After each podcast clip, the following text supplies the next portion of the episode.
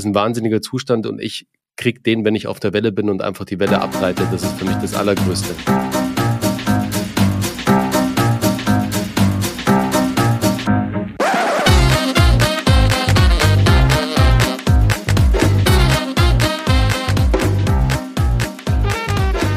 Herzlich willkommen zu meinem Podcast Punkt Genau. Heute die 51. Ausgabe. Ich begrüße heute einen Gast, der unter anderem Mitglied der Geschäftsführung im deutschen Sportfernsehen war und den Grundstein für seine heutige Tätigkeit als Serial Entrepreneur gemacht hat. Mittlerweile hat er mehr als zehn Jahre Erfahrung im Startup-Umfeld. Er ist Co-Founder des deutschen Marktführers im Bereich E-Ticketing für Kinos. Er nennt sich auch Digital Consultant, Growth Hacker und Podcaster ist er auch noch. Herzlich willkommen, Bernhard. Schön, dass du da bist. Semir, vielen Dank für die Einladung. Ich freue mich sehr, bei dir im Podcast zu sein. Super cool. Bernhard, machen wir eine kleine Kurzfragerunde. Was bist du vom Beruf? Von Beruf bin ich äh, Unternehmer. Also ich würde mich komplett als Unternehmer identifizieren und ich glaube, das wurde mir nicht in die Wiege gelegt. Ähm, meine Eltern waren nicht unternehmerisch tätig, die waren beide einfach ganz normale Angestellte damals und ähm, ich habe dann irgendwann mal die Abzweigung zum Unternehmer genommen, aber da kommen wir gleich drauf. Aber der Unternehmer braucht ja auch immer irgendwelche Hobbys. Bernhard, Du hast auch Kinder, aber das sind jetzt, das gilt jetzt nicht, wenn du sagst, meine Kinder sind meine Hobbys. Was für Hobbys hast du? Ja, also ich würde sagen, das Hobby, das ich am allerliebsten ausübe, äh, das leider hier in München nur ähm, ja nicht so oft äh, auszuüben ist, außer auf künstlichen Wellen, ist das Wellenreiten. Das ist meine Passion, das ist das, was ich liebe. Ich habe eine ganz starke Verbindung zum Wasser. Mein Vater ist auch unter anderem Tauchlehrer. So habe ich ganz früh zum Tauchen angefangen und habe eine ganz besondere Connection auch zum Wasser und das Wellenreiten. Das bringt mich immer in so ein ja in so eine äh, Verfassung, in so ein State, wo ich ich komplett im Flow bin. Ähm, und vielleicht kennt die oder der eine oder andere Zuhörer, Zuhörerin das ja auch, diesen Flow-State zu erreichen. Manche erreichen das beim Laufen, manche eben beim Surfen wie ich oder manche auch beim Meditieren. Das ist ein wahnsinniger Zustand und ich kriege den, wenn ich auf der Welle bin und einfach die Welle abreite. Das ist für mich das Allergrößte. Vielleicht sieht man dich ja dann im Eiskanal in München gelegentlich auch äh, ja. mal ein bisschen auf der Welle reiten. Da war ich tatsächlich öfters, ja. Ah, okay, sehr schön. Ähm, und äh, last but not least, äh, wo gehst du am liebsten essen? Boah, Essen, äh, das variiert. Also mittlerweile äh, wohne ich auf dem Land. Ich wohne nicht mehr in der Innenstadt. Ähm, du hast es erwähnt, ich äh, habe eine Familie und da war dann die Entscheidung irgendwann mal da, dass wir raus aufs Land ziehen, um da einfach ein bisschen Ruhe zu haben. Auch für mich. Also da war ich auch ein bisschen egoistisch, weil für die Kinder ist es natürlich genial, dass sie einfach draußen halt äh, ihre Freiheit genießen können, spielen können, die Natur um sich rum haben. Wir wohnen direkt an dem See. Also es ist äh, super angenehm. So habe ich das Wasser wieder um mich rum. Aber mir wurde äh, ehrlicherweise die Stadt, das war mir ein bisschen zu viel Trubel. Ähm, du, ich habe es ja vorhin erwähnt, ähm, wir, wir, kommen auch gleich noch drauf, wir machen ziemlich viel unternehmerisch und da war es mir wichtig, auch mal einfach runterzukommen und halt auch mal Abstand zu gewinnen. Und das habe ich in der Stadt schlecht geschafft, weil ich ständig von ja diesen diesen diesen Vibe umgeben war, also dieses Buzzing, weißt du, dieses Summen ständig im Hintergrund. Und ähm, das habe ich jetzt nicht mehr. Hier habe ich Vogel, Vögelgezwitscher, hier habe ich das Wasser, hier kann ich einfach in den Wald gehen. Und ähm, wie die Japaner so schön sagen, im Wald baden. Shinrin Yoko, glaube ich, heißt es auf Japanisch. Und äh, das ist wirklich Wahnsinn. Einfach mal in den Wald zu gehen, den Wald einzusaugen und eins mit der Natur zu sein, das bringt einen so dermaßen runter und ähm, ja, das liebe ich hier draußen. Ja, mir hat gestern in einem anderen Zusammenhang jemand erzählt, dass äh, der Wald ist wie eine große Kooperation. Ja, also sehr spannendes Thema und ich glaube, der Wald vermittelt dann, wie du genau sagst, einfach auch eine gewisse Ruhe, weil einfach der Wald in sich stimmig ist. Ne? Also das äh, glaube ich.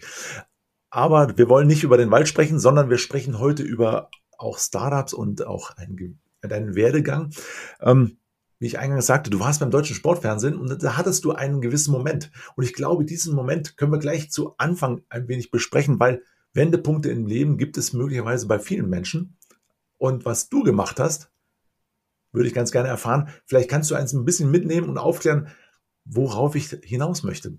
Ja, Ja, also man muss wissen, beim deutschen Sportfernsehen war ich das jüngste Mitglied der Geschäftsführung damals. Ich wurde da einberufen, was sehr spannend war. Ich war davor auf Malta, habe auf Malta gelebt und war im iGaming tätig. iGaming bedeutet äh, Online-Poker, Online-Sportwetten, Online-Casino, also sehr exotisch, aber es war eine sehr coole Zeit direkt nach dem Studium und bin dann über, ja, über Connections beim deutschen Sportfernsehen gelandet, also wieder nach Deutschland geholt worden. Und ähm, da habe ich mich eben über ja hauptsächlich Beteiligungen und digitale Projekte gekümmert, die das DSF, damals also die Konstantin Medien AG, die ja dahinter steckt, ähm, eingehen konnte. Also selbst oder auch im Sinne von Beteiligungen. Damals kam das Modell der Media for Equity und Media for Revenue hoch, also die Beteiligung gegenüber Medienleistungen. Und so saß ich dann ganz viel mit jungen Startups meistens zusammen, Startup-Gründerinnen und Gründern. Und irgendwann kam dann mal der Punkt, nach fünf Jahren, als ich beim DSF war, dann Sport 1, in verschiedenen leitenden Positionen dann auch, als ich mir dann die Frage einfach gestellt habe, hey, warte mal, wenn hier diese ganzen Young Guns das können, dann kann ich das doch auch. Jetzt komm mal Butter bei die Fische, das ist doch nicht so schwer. Und so habe ich dann angefangen, sehe mir, einfach mal nebenbei, so als Sidepreneur, angefangen, die ersten Projekte zu machen. Und mein erstes großes Digitalprojekt war damals, und da war ich auch noch fest angestellt, um ja die Sicherheit auch noch zu haben, war ein, äh, ein digitales Buchungstool für Online und äh, für Online Beauty und Wellness Termine. Das hieß Stylester damals die Plattform. Es war im Endeffekt in 2010, 2011, um anderen, um Friseuren, äh, Beauty-Dienstleistern eine Digitalisierung ihres äh, ähm, Online-Terminkalenders zu ermöglichen. Und ähm, mit der Idee bin ich dann damals losgeritten und es war dann tatsächlich so, dass ich zu meinem damaligen Vorgesetzten gegangen bin und gesagt habe, hey, schau mal, und wir waren beide komplett digital affin. Also er hat die digitale Unit bei Sport 1 geleitet und ähm, es war dann so, dass ich gesagt habe, hey, schau mal, im Unternehmen nehmen sich viele ein Sabbatical für Reisen. Und ich möchte ein Sabbatical als Unternehmer. Und zwar fordere ich oder ich wünsche mir, ein Jahr freigestellt zu werden, um hier die Unternehmung, die ich jetzt hier nebenbei aufgebaut habe. Ich habe auch die ersten Kunden, er fand das Projekt super, also er fand es echt cool, was ich da aufgebaut habe. Es war auch eine wahnsinnige Leistung nebendran. Also ich habe es nicht selbst gecodet, sondern ich hatte noch einen Entwickler dabei, der das für mich entwickelt hat, habe auch viel Geld investiert, habe viel Geld verloren am Ende, das erzähle ich auch gleich. Aber ähm, es kam dann drauf, dass ähm, er mich nicht freigestellt hat für das Sabbatical, weil er gesagt hat, hey Bernhard, hört sich alles super an und ich verstehe das und so, aber ich kann dir kein Sabbatical geben. Und in dem Moment habe ich dann gesagt, okay, weißt du was? Dann kündige ich jetzt und hier, weil ich wusste, entweder ich gehe all in und ich probiere das wirklich mit vollen Einsatz oder es schippert halt weiter vor sich hin, wie so ein, ja, wie so ein, wie so ein Segelboot, weißt du, das nimmt mal Wind auf, dann, wenn der Wind da ist und dann ist mal kein Wind da. Und Motor, der zieht auch nicht so, weil es halt ein Elektromotor ist, auf dem, auf, auf dem, wenn du zum See segeln gehst. Und dann dachte ich mir, nee, da muss ich jetzt all in gehen, um zu wissen, ob das Ding funktioniert, ob es fliegt oder ob es nicht fliegt. Und so habe ich dann gekündigt. Das war der Wendepunkt in meinem Leben, wo ich den Schoß äh, des Corporate-Daseins verlassen habe und als Pirat losgesegelt bin. Das, das führt natürlich mich sofort zu der nächsten Frage.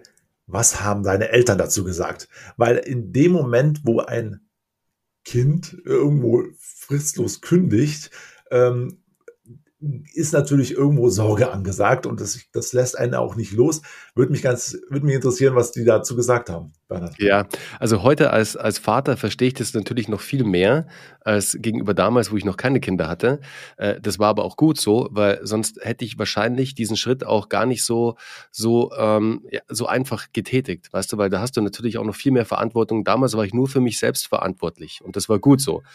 Aber ähm, meine Mutter, ich kann mich noch gut dran erinnern, die war natürlich sehr stolz drauf, mein Vater genauso, wenn natürlich Freunde gefragt haben, und was macht dein Junge so? Ja, der ist beim Fernsehen in der Geschäftsführung vom deutschen Sportfernsehen oder Sport 1. Das kannten natürlich alle, alle so, wow, okay, ja, richtig toll, gut gemacht. Na, und jetzt auf einmal war er halt nicht mehr in der Geschäftsführung, der Junge. Jetzt hat er halt was Eigenes gemacht, irgendwas im Internet, keine Ahnung, was er macht. Die haben es ja auch gar nicht verstanden am Anfang und fanden das natürlich erstmal so, Mai, bist du dir sicher? Und meine Eltern kommen ja aus, aus Bayern. Es war wirklich so, Mai Bur, bist du dir sicher, dass das das Richtige ist? Und ja, und ist es sicher? Und, und dann habe ich halt gesagt, du, Mom, was ist schon sicher? Also den Job kann ich auch verlieren. Und deswegen, ich probiere das jetzt aus und wenn nicht, dann gehe ich halt wieder zurück und suche mir einen neuen Job.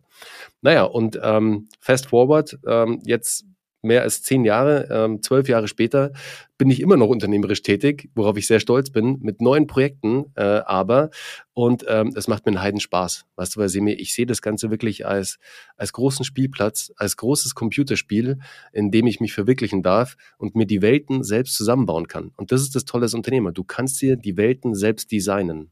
Es gibt natürlich auch immer Momente, wo es mal nicht so läuft. Du sagtest es schon, äh, du hast auch bei deinem Sidepreneurship letztendlich auch gemerkt, es schippert so vor sich hin.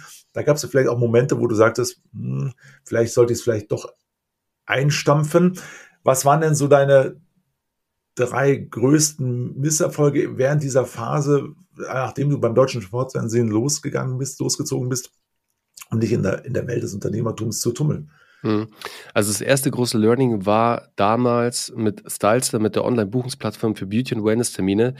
Ähm, das Produkt war super. Das Produkt hat für den Endkonsumenten, also für den Terminbuchenden, super funktioniert. Der hat es auch gefordert.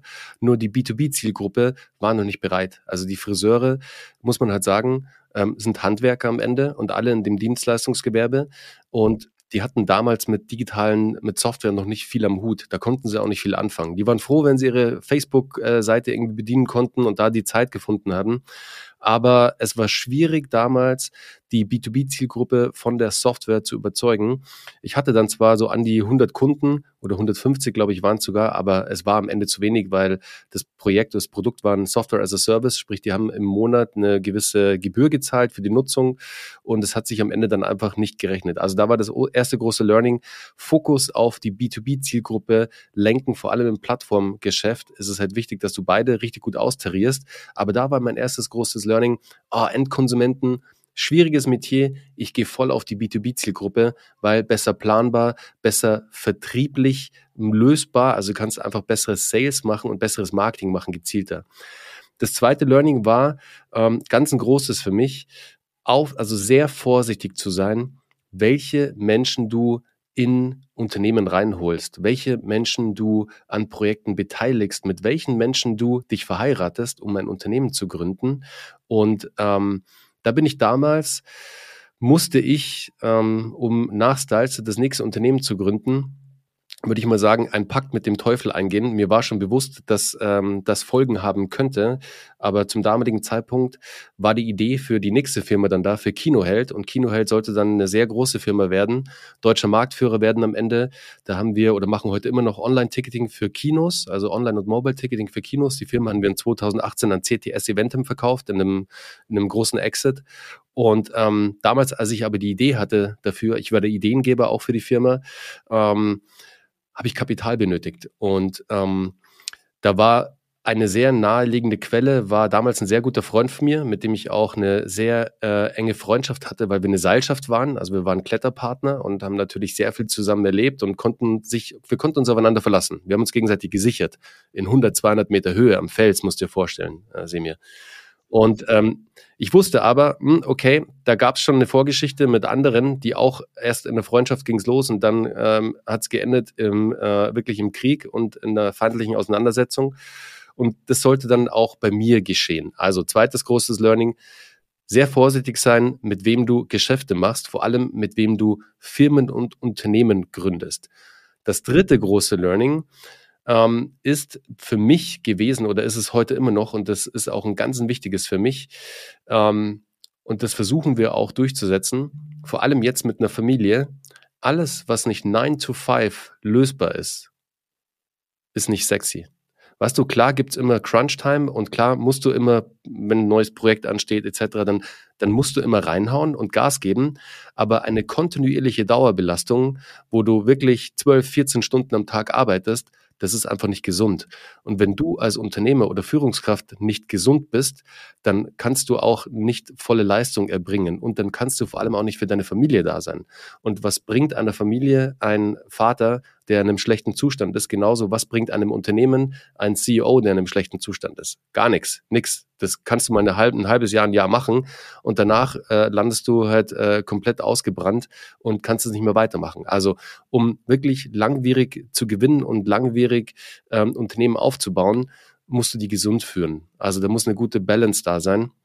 Und ähm, für mich ist es einfach da wichtig, immer wieder halt die Auszeiten zu haben, Sport zu machen, zum Surfen zu gehen. Weißt du, ich habe eine ganz feste Routine, die ich jeden Tag, jeden Morgen mache. Ich stehe um 5 Uhr auf, meistens sogar um halb fünf und habe da einfach meine Ruhe morgens. Ich stehe auf, ich meditiere sofort, ich mache mein Stretching-Programm, ich mache meinen Sport, ich male, also ich zeichne, ähm, was mir sehr großen Spaß macht, weil es mich vor allem sehr runterbringt, was der, der voll im Fokus bist. Ich kletter sehr gerne, weil es sind lauter so Sachen, die mir helfen, da einfach sehr, ja, den Ausgleich zu finden. Mhm. Ja, also äh, sehr viele Insights und ich glaube auch äh, viele Dinge, die ich also auch schon als äh, Finanzler gesehen habe. Gerade das Thema, wenn man mit Freunden ein Unternehmen gründet, das endet meistens, genau wie du es gesagt hast, im Krieg. Und dann ist es halt wirklich schade drum, weil, ähm, ja, dann, dann kommt wieder Omas Spruch, du prüfe, wer sich ewig bindet. Ne? Mhm. Bernhard, was mich natürlich dazu der nächsten Frage führt, ist, du hast jetzt vieles schon, viele Insights gebracht äh, zu deinem Charakter auch. Ja, der hat sich, glaube ich, auch ein Stück weit verändert über die Zeit hinweg. Wenn du jetzt mal heute zurückblickst, damals und heute, was sind so, hat sich so ein bisschen an dir verändert oder wo hast du gesagt, oh, das habe ich ja gar nicht gewusst, dass ich das bin? Hm. Ähm, ich würde definitiv sagen, früher war ich noch viel getriebener, also getriebener im Sinne von, ähm, auf keinen Fall was verpassen, auf keinen Fall was auslassen. Heute bin ich wesentlich entspannter, weil ich genau weiß, wo meine Prioritäten im Leben liegen. Also die habe ich für mich gefunden, was ich damals noch nicht hatte. Damals war ich noch etwas der Suchende, was ja auch ganz normal ist, dass du erstmal auf der Suche bist und schaust, was, was dir zuspricht, einfach auch, was dir Spaß macht, auf was du Lust hast, was dich erfüllt auch im Leben. Weil, schau mal, am Ende des Tages, seh mir, wir haben alle eine Variable und die ist leider nicht veränderbar und die ist für alle fix. Das ist die Zeit. Und das ist die Zeit, die wir zur Verfügung haben. Und ich möchte einfach mal später zurückblicken können und sagen, hey, ich habe die Zeit, die mir zur Verfügung stand, richtig gut investiert. Es war ein richtig cooles Leben. Und da ist natürlich die Familie ein sau wichtiger Punkt, die Kinder ein extrem wichtiger Punkt, dass du die Zeit einfach hast. Die Zeit und natürlich auch die finanziellen Mittel. Weil was bringt dir die Zeit, wenn du am Ende leider halt die schönen Dinge im Leben nicht genießen kannst? Dafür brauchst du auch die finanziellen Mittel. Aber deswegen ist diese, die, diese Balance zwischen Unternehmertum, Familienmensch sein, aber sich selbst auch nicht vergessen, so eine wichtige und für mich auch eine, die wie der Wald halt als Kooperative arbeitet, weißt du? Das ist so, das gehört einfach zusammen da unterstützt man sich gegenseitig. Und wenn es halt mal zu, zu Zeiten kommt, wo wirklich viel los ist, dann versteht das meine Frau. Aber sie fordert dann natürlich auch ein, wenn sie weiß, hey, weil die arbeitet auch bei uns in der Firma, ähm, ja, ähm, dann weiß sie auch, okay, jetzt kannst du dich auch mal ein bisschen rausnehmen. Die ist auch immer mein Reminder so ein bisschen. Weißt du, meine Frau, die ist eigentlich Yogalehrerin und Meditationslehrerin und die, die gibt mir immer so dieses, dieses Grounding. Das hatte ich früher nicht, aber durch sie habe ich das wirklich erreicht. Auch so ein bisschen die Spiritualität entdeckt für mich. Jetzt nicht das abgedriftete ESO-Zeug, das man so kennt, sondern einfach halt so, hey, weißt du, so in den Wald zu gehen und einfach den Wald mal aufzusaugen und sich bewusst zu sein, so, hey, es ist alles connected miteinander. Wir sind hier auf dem Planeten, die Bäume stehen hier, die Pflanzen sind hier, die Tiere und alles gehört zusammen. Und nimmst du nur ein Zahnrädchen raus, dann dreht sich das nicht mehr rund. Weißt du, und wenn dir das mal alles bewusst ist, dass du auch ein bisschen aufpasst auf, auf deine Umwelt, dass du einfach versuchst, ein bisschen an die Nachhaltigkeit zu denken. Das sind lauter so Dinge, die, die, an die habe ich früher nicht gedacht. Weißt du, die waren mir früher egal. Früher dachte ich mir einfach nur, hey, ich muss erfolgreich sein, hey, ich gebe Vollgas und immer, immer. Und habe auch ganz vergessen, wie wichtig Freundschaften sind. Weißt du? Das Problem, das du hast, wenn du als Startup-Gründer loslegst oder generell als Gründer, ist ja, du denkst, du musst immer auf alles eine Antwort haben. Und alles läuft immer toll. Weißt du, wenn dich jemand fra fragt, hey, und Bernie, wie läuft's denn so? Wie läuft denn die neue Company? Und sagst du natürlich, ja, es läuft super, es ist super geil, alles läuft und toll, toll. Du willst dir ja selbst nicht eingestehen, dass es vielleicht nicht läuft. Und ergo, was passiert daraus? Du bist nicht zu 100% ehrlich. Auch zu deinen Freunden. Und so sind leider auch damals ein paar Freundschaften von mir zerbrochen, weil ich halt einfach nicht ehrlich, ich konnte nicht aus der Rolle raus. Weißt du, ich habe eine Rolle angenommen und das war halt der in Anführungszeichen erfolgreiche Gründer, der nie Fehler machen darf, bei dem immer alles läuft. Aber hey, sind wir mal ehrlich, das ist überhaupt nicht so. Es läuft nicht immer alles und man darf es sich und sich selbst und auch seinem, seinem, seinem Netzwerk, seinen Freunden, seiner Familie eingestehen und muss man auch, dass wenn mal es nicht läuft, dass man drüber spricht. Mhm. Das ist natürlich bei uns in der Gesellschaft auch immer verpönt. Ne? Über negative mhm. Themen oder über Misserfolge wird seltenst gesprochen. Es ist meistens immer nur alles hochglanzpoliert und äh, es läuft alles genau wie du sagst, super. Äh, führt mir natürlich auch wieder zu dem nächsten Thema, was ich auch mitunter erlebt habe bei Startups, weil oftmals bei Startups natürlich über den Kicker und über die äh, Wohlfühloasen gesprochen wird und wir sind alle einer Meinung und alles wird im Konsens ähm, entschieden. Was sagst du zu der, zu der Aussage, in einem Startup wird meistens aber doch noch despotisch regiert, der Gründer entscheidet. Und ähm, wie war es denn bei dir damals? Also damals, ich, ich würde sagen, damals, und das ist ja echt, als wir Keynote gegründet haben, das ist ja schon fast zehn Jahre wieder her, und das war 2013, 2014, ähm, da hat immer noch weil du es vorhin erwähnt hast, äh, Omas guter Spruch, Geld regiert die Welt oder der, der zahlt, wer zahlt, der sagt an, ähm, hat da auch noch gezählt, der, der das meiste Kapital reingelegt hat, der hatte natürlich damals auch die meisten Anteile, ergo hatte der natürlich auch das meiste ähm, äh, Stimmrecht in der Firma, so war so es damals. Und das war dann auch ähm, ergo, was dann äh, zu Zerwürfnissen geführt hat. Heute würde ich sagen, ähm, weißt du, es ist so wichtig und das machen wir bei uns in der Firma bei Geschichten, die verkaufen, äh, was wir heute machen. Heute kümmern wir uns ja um Business Storytelling und Content Marketing für Unternehmer, Selbstständige. Da können wir vielleicht auch noch kurz darauf eingehen.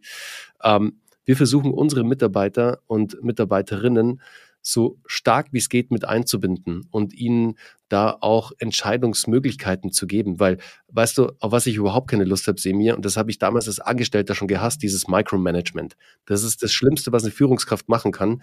Du brauchst Mitarbeiter, Mitarbeiterinnen, denen du nicht nur fachlich, sondern auch menschlich vertrauen kannst, dass sie diese Aufgaben wuppen, dass sie die hinkriegen. Und dann musst du die halt erstmal laufen lassen. Es ist so. Und dann müssen die auch mal aufs Maul fallen und sehen, hey, okay, oh shit, hat vielleicht nicht so geklappt. Beim nächsten Mal mache ich es besser. Weil was bringt's dir, wenn du immer über alles drüber schaust, dann kannst du es gleich selbst machen. Das ist nicht delegieren. Deswegen glaube ich heute, wichtig bei Startups oder bei Companies, die jetzt noch ein bisschen jünger sind, es muss jetzt nicht unbedingt ein Startup sein, sollte natürlich am Ende muss immer jemand entscheiden. Wenn es kollektiv entscheidet, glaube ich, ist immer schwierig, weil dann gibt es keine klare, klar, keine Klarheit. Weißt du, dann ist irgendwie alles so, keine Ahnung, sehr wischiwaschi. Ähm, es ist wichtig, eine Entscheidungsgrundlage zu definieren. Dann sollten die Menschen, die beteiligt sind, das ist wichtig, die beteiligt sind am Projekt, die sollten mitbestimmen dürfen. Und das habe ich hier damals gemacht, das war mein Job. Ich habe Entscheidungsgrundlagen für den Vorstand von der Konstantin Medien AG vorbereitet oder für den CEO damals, Oliver Reichert, heute CEO von Birkenstock, Entscheidungsgrundlagen vorzubereiten. Dass er am Ende ein Paper hat, eine Präsentation hat und dass alles aufgeführt ist, alle Möglichkeiten sind da und aus diesen Möglichkeiten wird eine Entscheidung getroffen. Und an den Möglichkeiten sollten alle beteiligt sein, aber das Sagen hat am Ende natürlich der, der auch die Verantwortung trägt. Weißt du, weil die Mitarbeiter, die tragen natürlich einen Teil Verantwortung, aber die Hauptverantwortung, die ist beim CEO oder beim Begründer oder bei der Gründerin. Ja. Genau, und du hattest jetzt gerade schon äh, gesagt, äh, angesprochen, das Thema Geschichten, die verkaufen, dein aktuelles Unternehmen. Ähm, das, das, die Firma beschäftigt sich mit Storytelling. Mhm. Und ein Stück weit würde ich einen Schritt noch davor, davor gehen, weil ich erfahren möchte von dir, wie du zum Storytelling an sich gekommen bist, weil dein Partner, der Uhr von Grafenstein, der heute nicht dabei ist, ähm, der kommt aus dem TV, stand vorne auf der Rampe und du warst jetzt mehr oder weniger im Hintergrund. Ihr habt euch zusammengefunden, aber Vielleicht kannst du uns davor nochmal mitnehmen und erzählen, wie es denn dazu gekommen ist letztendlich. Mhm. Also was wir früher gemacht haben, Uwe, sowohl als auch ich, wir haben Formate entwickelt, um Massen zu begeistern. Was du im Fernsehen machst du ja nichts anderes als digital oder im TV Formate zu entwickeln, um Menschen zu begeistern. Egal, ob das ein Serienformat ist, ob das ein Film ist, egal was. Und dieses Wissen haben wir genommen und haben es auf Unternehmen angewandt. Sprich, wir machen mit Storytelling, mit Business Storytelling, ähm, packen wir wahre Geschichten, Geschichten innerhalb des Contents, um Emotionen zu erwecken. Weil am Ende des Tages kauft der Mensch immer aufgrund einer Emotion. Was die Emotion ist immer der größte Treiber für den Kauf. Die Ratio, unser Gehirn, macht nur am Ende einen Haken dran. Das ist immer so. Und egal, wie analytisch der Mensch sein mag, da kannst du den größten Analytiker hinhocken, der hat auch ein Herz und auch ein Bauchgefühl und damit entscheidet er erstmal.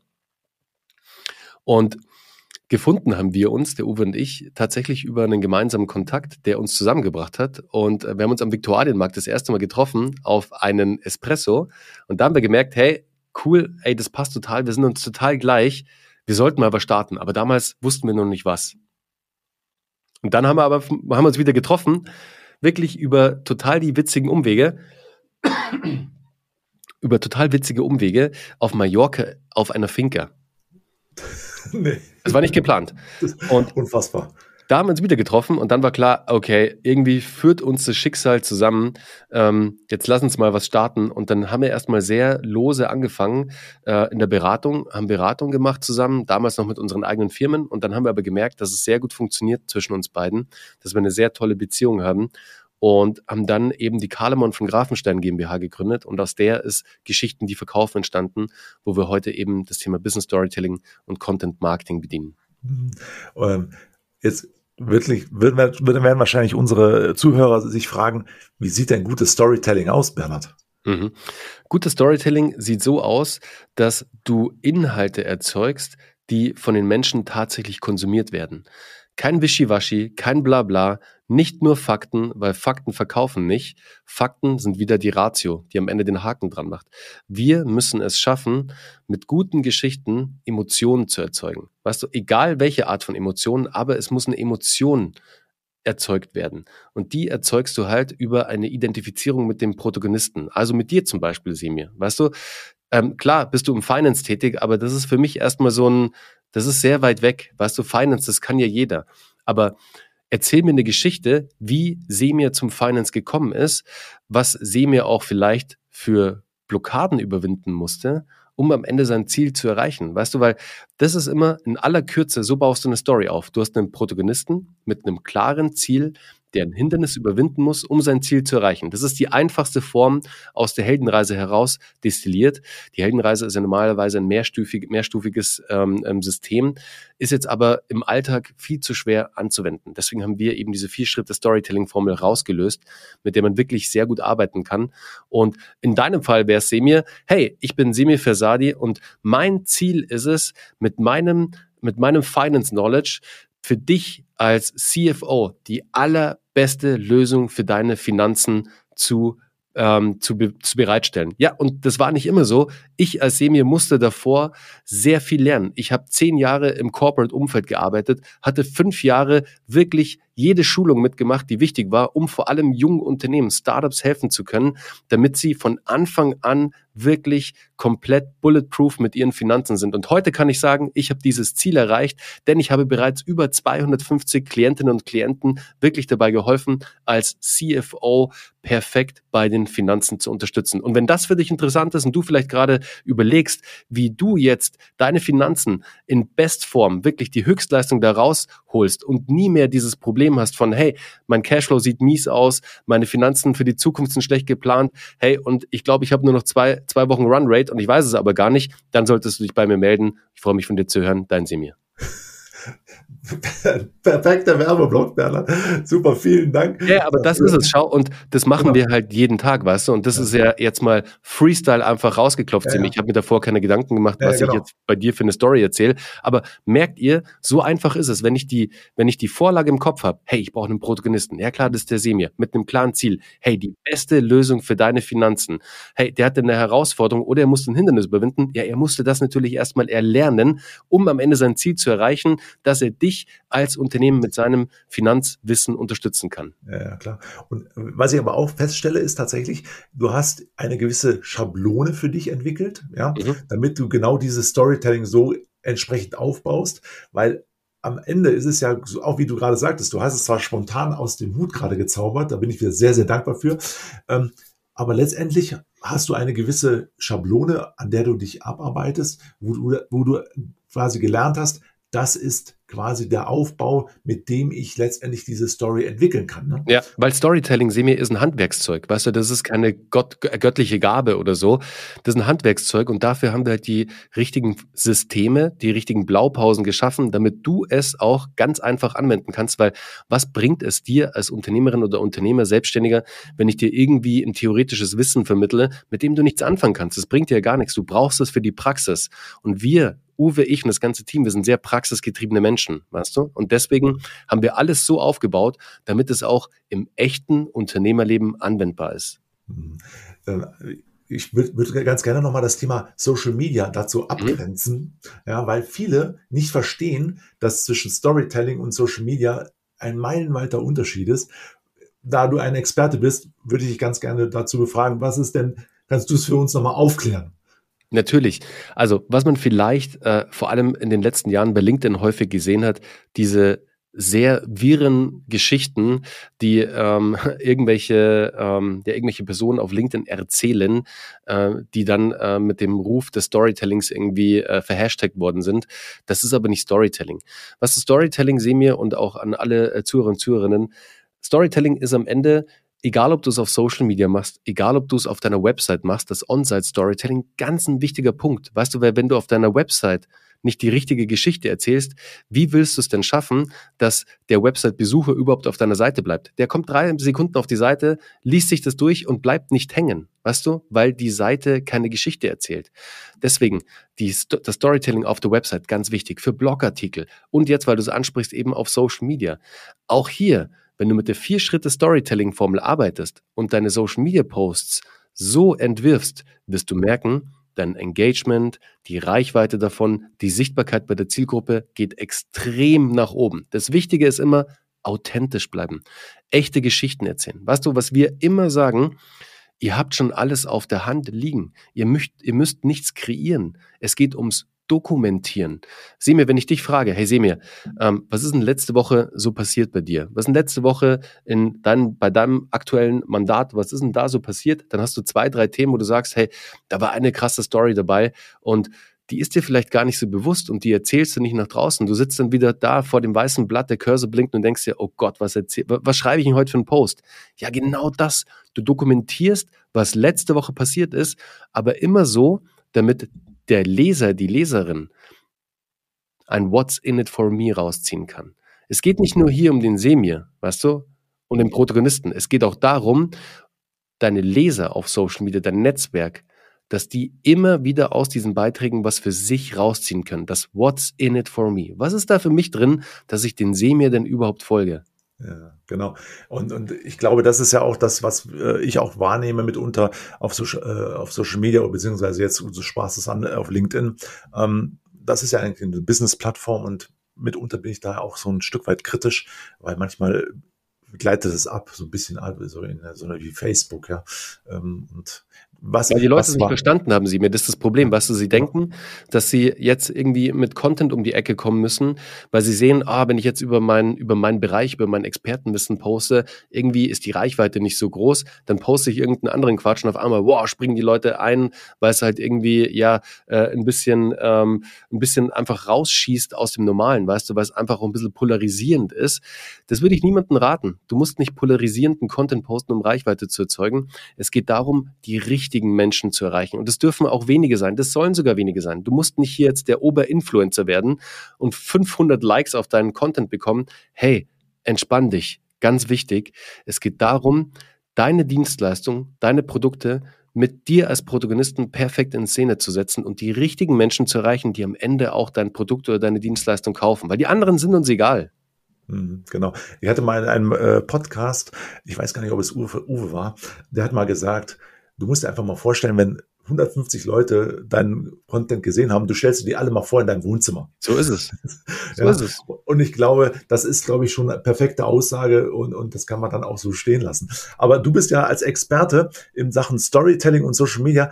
Du kannst vielleicht für uns auch noch mal ein bisschen in die Zukunft gucken, nach vorne gucken, äh, wohin sich das entwickelt, die ganze Sache. Ähm, wir haben einen großen Markt, es wird vieles digitalisiert alle sind, springen auf diesen Zug auf. Wenn du jetzt ein bisschen nach vorne guckst, Bernhard, was siehst du da für uns? Hm. Also, was ja derzeit extrem gut funktioniert und wo du ja auch ein wirklich einen Trend siehst, auch schon seit, seit, seit ich würde mal sagen, seit zwei Jahren circa, ähm, weil sich auch die Plattformen dafür natürlich auch weiterentwickelt haben, ist einfach Videocontent. 9 zu 16 Videocontent, also hochformatiger Content, kurze Videos, egal ob das Reels sind, auf Instagram, Facebook oder TikTok oder auf LinkedIn. Das ist natürlich gerade sehr dominierend. Da entwickeln auch alle gerade Content dafür. Äh, es werden immer wieder neue Plattformen rauskommen. Ich meine, Elon Musk arbeitet ja auch gerade an der äh, Restrukturisierung von Twitter, also jetzt X. Ähm, da wird sich auch vieles tun. Am Ende des Tages glaube ich, und da geht auch unser Fokus bei Geschichten, die verkaufen, derzeit wieder ganz stark hin. Weißt du, es sind die alten, in Anführungszeichen, alten Tools im Online-Marketing, die eine große Bindung erzeugen. Und allem voraus ist der Newsletter, der gute alte Newsletter, E-Mail-Marketing. Seh mir, E-Mail-Marketing ist das Nummer eins Tool immer noch im Online-Marketing als eigener Medienkanal, als Owned Media Channel, wo du die Hoheit über den Kundendaten hast. weißt du, das ist ganz wichtig, weil wenn ich jetzt bei Social Media bin, wenn der Algorithmus sich ändert, bumm, auf einmal habe ich wieder weniger Reichweite. Hm. Und dann schauen alle wieder ins Rohr und denken sich, ja, der Algorithmus und, mm, und wie können die nur und so. Ja, es ist ein soziales Netzwerk, die drehen halt irgendwann mal die Schrauben fester, um Geld zu verdienen. Das haben wir überall gesehen. Das passiert bei LinkedIn gerade und das wird auf jedem anderen Netzwerk auch passieren. Erstmal versuchen sie natürlich, die Nutzer abhängig zu machen mit Reichweite, die Creator. Das ist wie, die hängen alle an der Nadel natürlich. Und dann auf einmal geht die Reichweite runter. Was machst du? Oh, ich brauche die Reichweite. Dann schießt du Budget hinterher, weil du die Reichweite wieder willst. Und so verdienen natürlich ihr Geld. Aber was du immer in der Hand hast, wo du unabhängig von Algorithmen bist, wo du eine eigene Datenbank an Kundendaten hast, ist einfach ein richtig guter Newsletter. Deshalb haben wir unseren bereits auf über 10.000 Abonnenten aufgebaut. Das größte im deutschsprachigen Raum für das Thema Storytelling und Content Marketing. Und wir haben noch vieles vor damit. Also deswegen für mich ganz definitiv, es geht zu den altbewährten Strategien im Online-Marketing oder generell im Marketing. Der Newsletter ist nicht tot zu kriegen, ist ein wahnsinnig geiles Tool. Du drückst auf den Knopf und du weißt, du machst Umsatz. Mhm es ist, ein ziemlich spannendes Thema. Ich bin ein Stück weit verblüfft, ja, weil der Newsletter war schon tot gesagt und äh, immer wieder. Genau, und, und kommt aber doch wieder zurück. Interessant, dass sich auch in so einem Metier mit E-Commerce und Social Media sich Dinge doch wiederholen. Last but not least, mit Blick auf die Uhr. Bernhard, welchen Rat wirst du etablierten oder auch jungen Unternehmen mitgeben, die sich mit Geschichten erzählen hervortun wollen und die Macht der sozialen Medien für ihr Unternehmertum nutzen wollen. Ja, definitiv. Also das Wichtigste für euch da draußen ist, ähm, wenn ihr mit Storytelling loslegt, wenn ihr mit Inhalten loslegt, es wird immer eine Zeit dauern. Lasst euch da nicht aus der Ruhe bringen. Das ist ein Marathon, den ihr da laufen werdet. Es ist nicht einfach ein kurzer Sprint, es ist ein Marathon, aber ein Marathon, der sich für euch auszahlt, weil es geht ja wirklich darum, wir wollen ja ein nachhaltiges Business aufbauen. Wir wollen ja nachhaltig erfolgreich sein. Wir wollen ja nicht nur ein One-Hit-Wonder sein, wir wollen ja wirklich mehrere Platin- und Goldalben rausbringen. Und deswegen ist es so wichtig, mit guten Inhalten rauszugehen, euer digitales Schaufenster so zu dekorieren, dass sich Menschen darin umschauen können. Und der heutige Konsument ist ein sehr schlauer Fuchs, wisst ihr? Der lässt sich nicht mehr einfach so catchen, vor allem im B2B.